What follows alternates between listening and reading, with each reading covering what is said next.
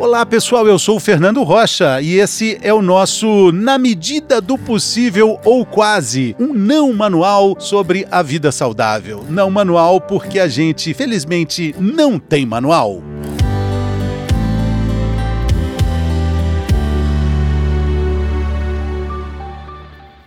O leite de vaca é um alimento ou é um problema? Quem responde a pergunta do episódio de hoje é uma grande estudiosa do assunto craque do assunto. É a doutora Denise de Carvalho, médica cirurgiã geral e também dona de um podcast fantástico que se chama Medicina Descomplicada. Ela abordou esse tema recentemente por lá e aí eu fiz o convite para ela falar sobre isso também por aqui. Bem-vinda, doutora. Que alegria ter você por aqui. Tudo bem? Tudo jóia, Fernando. Muito obrigada pelo convite. É sempre uma satisfação muito grande te responder na medida do possível e na medida que eu puder ajudar, pode contar comigo. Então vamos lá, né? Estamos falando do leite de vaca. Você fala muito bem sobre esse assunto no seu podcast. Depois a gente vai dar a ficha técnica aí, onde que te acha, enfim. Mas olha que interessante, são mais de 10 mil anos de convívio de nós humanos com leite da vaca. E com muitas interferências nesse caminho, né, doutora? É, exatamente, Fernando. O leite de vaca faz parte da dieta humana há mais ou menos entre 10 e 12 mil anos. É, ele não é exatamente um alimento paleolítico, ele já é do neolítico, mas ele teve uma importância muito grande para a dieta humana, principalmente em locais onde ele também, além de ser nutrição, o leite era também hidratação. Então ele começou a ser usado como alimento nesta época, principalmente em países onde a seca era muito importante pela falta de água. Se utilizava o leite da vaca também como hidratação. Então, em áreas aí, principalmente da região do Oriente Médio. E ele acabou sendo incorporado na dieta sob outras formas também, né, como os queijos, né, e os fermentados do leite, porque para que não houvesse desperdício, se guardava e se fazia o queijo e o leite, o iogurte e o kefir também acabou sendo incorporado aí com o passar do tempo na dieta humana e nós nos acostumamos a consumir leite sob todas essas formas, né? Sim, sim. E lá se vai muito tempo, né? Será que a gente pode fazer um paralelo assim do desenvolvimento das cidades, dos países, da revolução industrial que trouxe tantos benefícios e outras condições para nossa vida de todo dia? A gente pode fazer um paralelo desse desenvolvimento com o aumento dos problemas intestinais que a gente ainda não sabia, mas que de alguma forma a gente foi encontrando o leite como culpado? É, sim, com certeza, Fernando. É, a vida mais estressante a vida dentro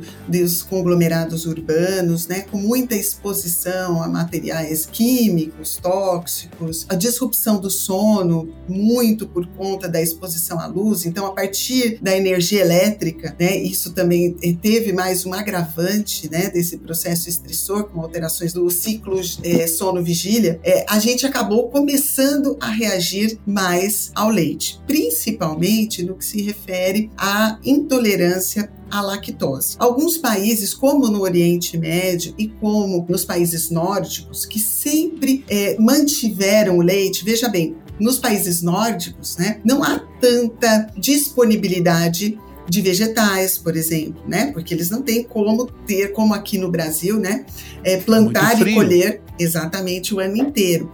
Então, eles sempre mantiveram o leite como uma fonte nutricional. Justamente por isso, eles têm uma capacidade de digerir o leite geneticamente mais preservada do que nós. Esse aí veio principalmente os problemas do leite, vamos dizer assim, se é que a gente pode chamar um problema, vieram a partir do que a gente chama de intolerância à lactose, né? Que hoje todo mundo sabe, as pessoas leigas que nos ouvem também sabem sobre a intolerância à lactose. Ah, sabe que se tomar uma enzima enzima pode melhorar um pouquinho dessa intolerância, que é o que a gente chama de lactase. A lactase é uma enzima que ela é codificada geneticamente para que a gente produza e quebre o açúcar do leite, que é a lactose. É, a lactose ela é um disacarídeo. O que, que isso quer dizer? Ela é composta por dois monossacarídeos, a glicose e a galactose. A gente consegue absorver glicose e galactose, mas a gente não absorve lactose. Por isso a gente precisa da enzima enzima lactase para quebrar esse disacarídeo no meio e liberar as duas moléculas. Então, geneticamente, é, o adulto não expressa normalmente muita lactase, porque depois que a gente é adulto, a princípio a gente não precisaria do leite. É, isso aqui no Brasil acontece isso. Mais ou menos apenas metade ou menos da população continua expressando. Na verdade, em torno de 30% aqui no Brasil continua expressando a lactase. Nesses países em que houve a manutenção desse costume do consumo de leite, lá a manutenção da lactase é mais ou menos até 95% nos adultos. Então, eles têm muito menos problema para digerir o açúcar do leite do que nós. E todo esse processo digestivo do leite também é influenciado pelo fator estresse, como você comentou. É o estresse do dia a dia diminui a disponibilidade de enzimas para digestão alimentar. Então, esse fenômeno de dificuldade de digestão não é apenas com o leite. Esse fenômeno de dificuldade de digestão acaba sendo com o leite, com glúten, com a soja, com amendoim com algumas coisas que são de mais difícil de gestão mesmo. E aí, quando acontece isso, o leite virou, vamos dizer assim, o culpado de tudo, né?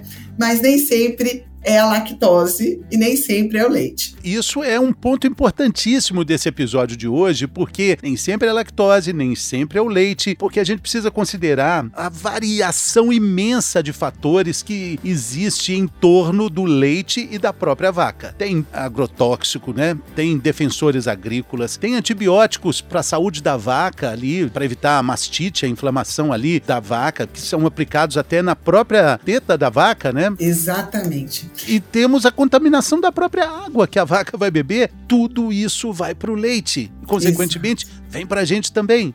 Exato. Lembrando, né? As pessoas normalmente não pensam assim, né? Mas o leite, ele é uma secreção glandular da glândula mamária da vaca, né? A gente falando no leite de vaca, né?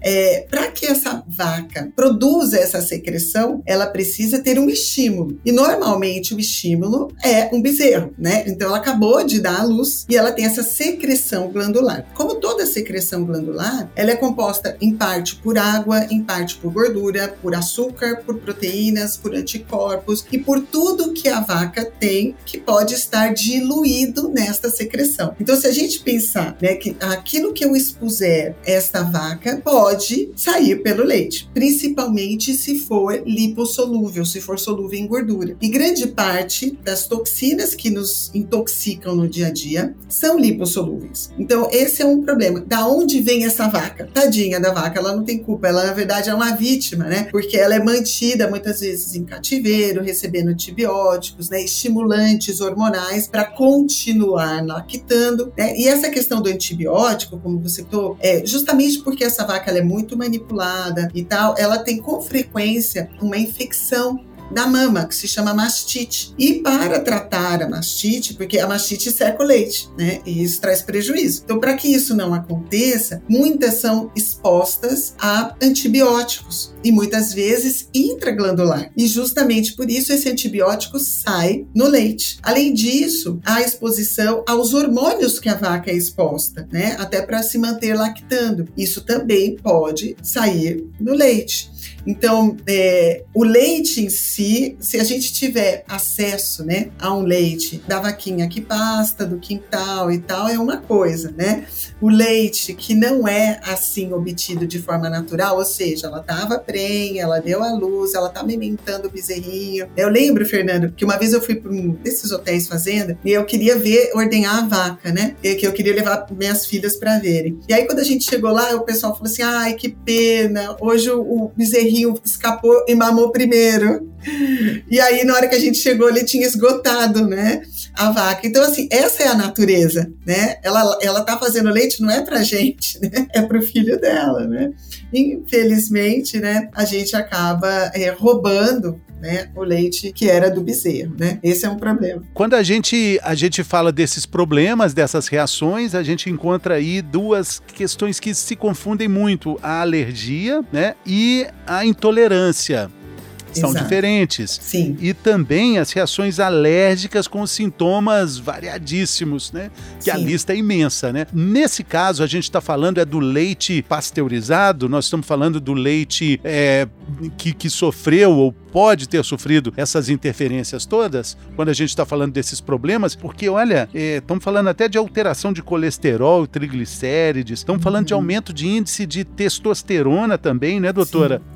Porque nós estamos falando de pesticidas, estamos falando de metais pesados e imagino que deve ser muito difícil a investigação desses problemas que vêm do leite, né? É. Só uma É. médica como a doutora vai poder falar: não, peraí, vamos pesquisar, vamos investigar essas pistas aí. É, não é fácil, Fernando, porque, na verdade, o leite pasteurizado é um- uma forma de, vamos dizer assim, esterilizar o leite para tirar os micro-organismos, porque a vaca, até naquela região ali, pele, né, é, o mamilo da vaca, tem muita microbiota, muito micro-organismo, né? E esses micro-organismos estragam o leite ou podem causar infecções intestinais, né? O processo de pasteurização, ele foi importante para esterilizar esse leite, para evitar esses processos infecciosos que vêm a partir da contaminação desse leite até pela microbiota da vaca. Né? Só que o processo de pasteurização, ao tirar os micro-organismos que estavam ali, que são micro-organismos que digerem mais facilmente esse leite, né, a proteína e o carboidrato do leite, que é o açúcar do leite, a lactose, é, eu acabei tirando também, eles auxiliavam no processo de digestão desse leite. Então, isso é ruim nesse ponto de vista. Claro que previne infecções, né? Então, como tudo na vida, né? Tudo tem um lado A e um lado B, né? Por um lado foi bom porque diminuíram as infecções, por outro, deixou tudo que era para aquela microbiota nos ajudar no processo digestivo, é, acabou não conseguindo nos ajudar mais porque elas foram retiradas do local. É igual menino criado com vó, né? Que solta pipa no, no apartamento, joga bolinha de gude no carpete, Exato. leite com pera, né? Exato. Todo quietinho, não, não pega nada, né? Mas quando vai pro frio, já gripa. Exatamente. O que aconteceu foi isso, né? Quando você passa o leite pelo processo de pasteurização, ele dura mais, né? Ele tem mais tempo de prateleira, né? Ele tem mais tempo para ser vendido e ser consumido. É, o leite cru não, né? O leite cru que a gente diz é aquele leite que não passa por esse processo de limpeza, né? Só que as proteínas são as mesmas, o açúcar do leite é o mesmo e o processo de pasteurização não limpa esses contaminantes, Fernando. É importante a gente falar isso, porque o processo de pasteurização ele é para limpar de micro-organismo, né? Ele não é para limpar desses processos é, de contaminação que a própria vaca, ou até no processamento do leite, né, por aquilo que você falou, a água que a vaca né, bebe, pesticidas, mas, metais pesados, a água, água que é usada para lavar todo Sim. o material, né, que é usado para a ordenha, né, por exemplo, a ordenha que não é, é manual, né, a ordenha é, automatizada, tudo, tudo aquilo passa por um processo de limpeza. Até aquela água também pode ter alguma contaminação, né?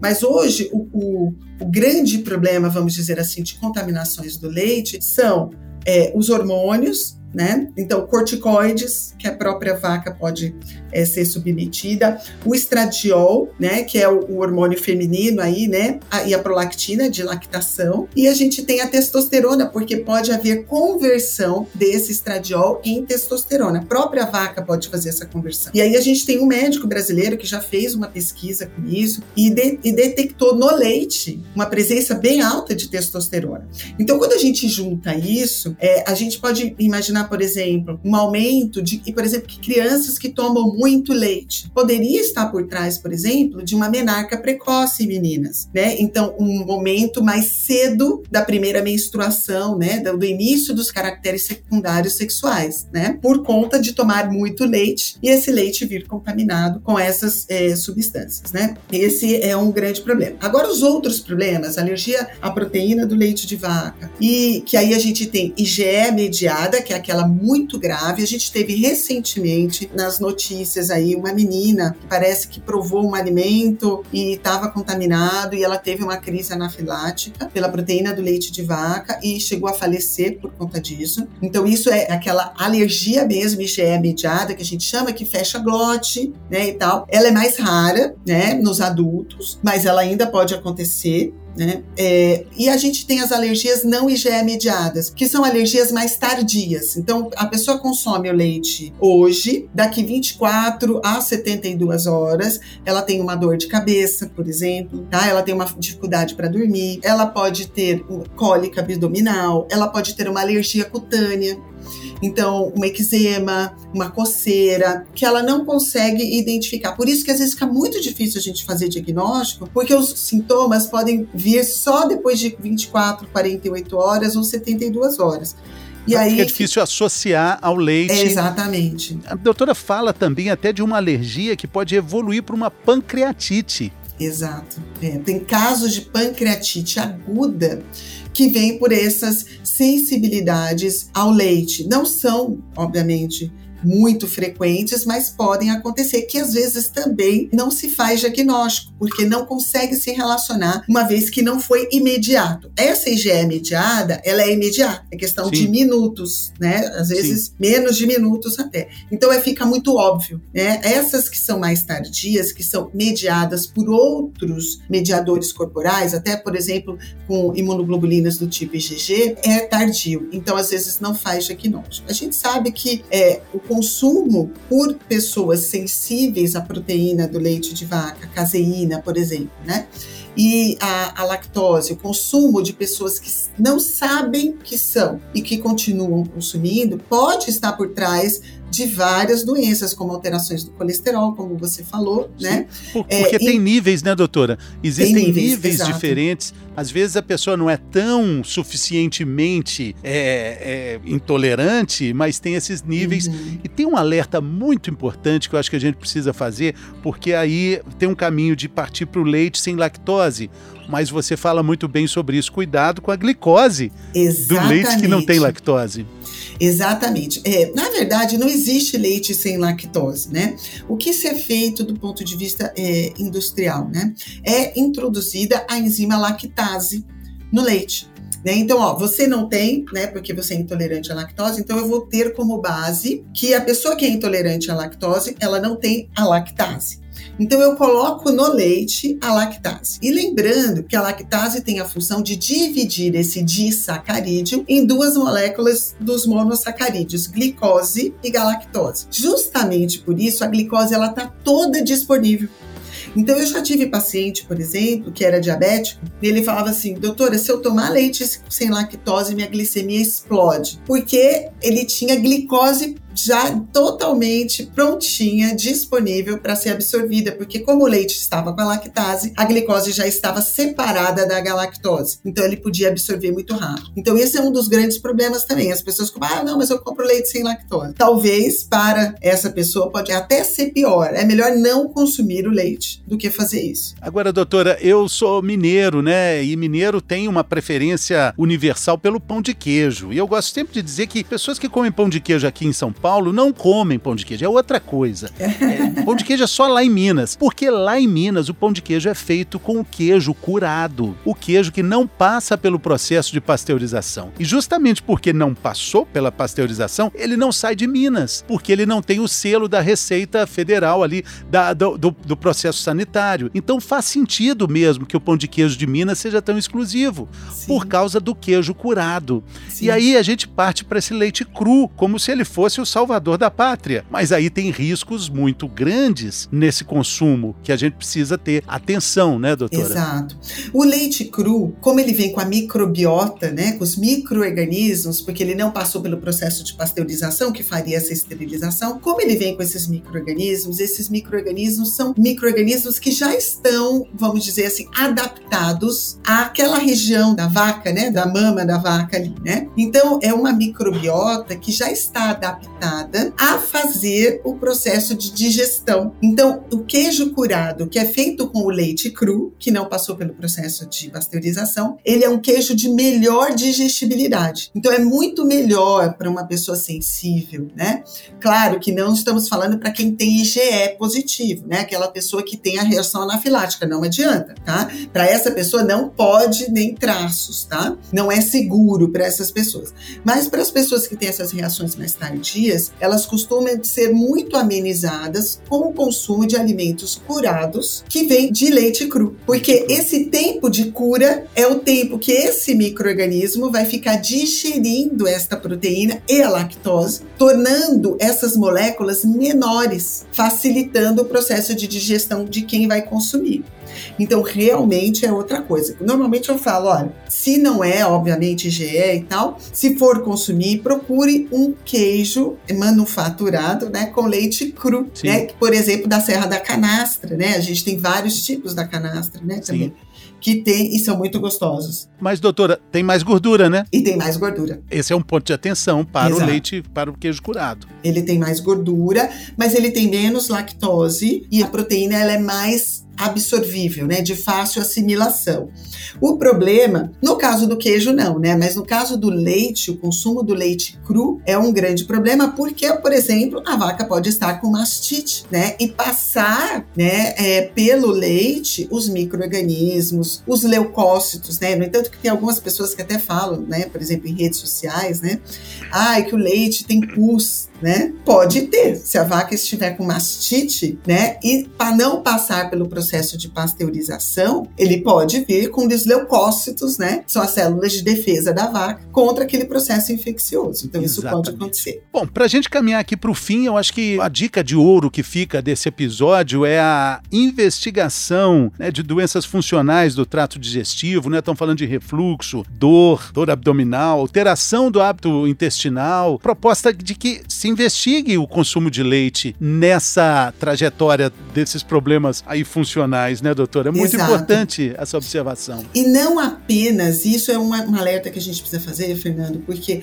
é mais corrente, mais comum, tanto para o leigo quanto para alguns colegas médicos, a pesquisa pura e simplesmente da intolerância à lactose. E, na verdade, às vezes o problema não é a intolerância à lactose, né? Às vezes, e até a própria intolerância à lactose é um processo que a gente falou que é genético, mas ele também pode ser é, momentâneo, na dependência de algum processo intestinal que essa pessoa tem. A alergia à proteína do leite de vaca, ela não é um processo momentâneo, né? Então, é importante não pesquisar apenas a intolerância à lactose, que é o que a maioria das pessoas faz. Se não vier intolerância à lactose, tudo bem. Não, não necessariamente tudo bem. Então, é preciso investigar as sensibilidades alimentares tardias também, né? E se for consumir, tentar consumir um leite e derivados de vacas que pastam, né? De vacas que não são submetidas a, esses processos, né? De injeções, por exemplo, aquela vaquinha, né? Que você tem ali no quintal do vizinho e tal, né? Então, uma vaca que produza um leite sem estímulos externos, né? Seria muito melhor. E a gente tem também, só para deixar aqui para as pessoas, a, a vaca que produz a caseína do tipo A2, né? Que é uma caseína de melhor digestibilidade para nós humanos, né? Hoje no Brasil já se encontra nos mercados, né? Vocês procuram lá leite A2A2, né? Porque esta proteína, esta caseína é mais fácil de absorção e de digestão para a gente, né? Ela causa menos sintomas. Muito bem. Essa foi a doutora Denise de Carvalho. Sou fã desde muito tempo. Fizemos muitas lives na pandemia e é sempre uma alegria rever essa simpatia, dessa sumidade no assunto quando a gente fala de processo digestório, sobre alimentação, enfim. Doutora, muito obrigado pela gentileza, pela colaboração aqui. Eu tenho certeza que o episódio vai ser muito útil e também queria indicar, né, o seu podcast, a Medicina Descomplicada. Como é que as pessoas acham? Onde é que tá o podcast? Tá no Spotify e no iTunes. E o seu Instagram? É doutora.denise underline de Carvalho. Muito bem. Muito obrigado, doutora. Boa sorte aí na jornada. Tudo de bom. Muito obrigada, Fernando. Tudo de bom para você. Um abraço. Muito obrigado também pela sua companhia. A gente volta na semana que vem. Valeu!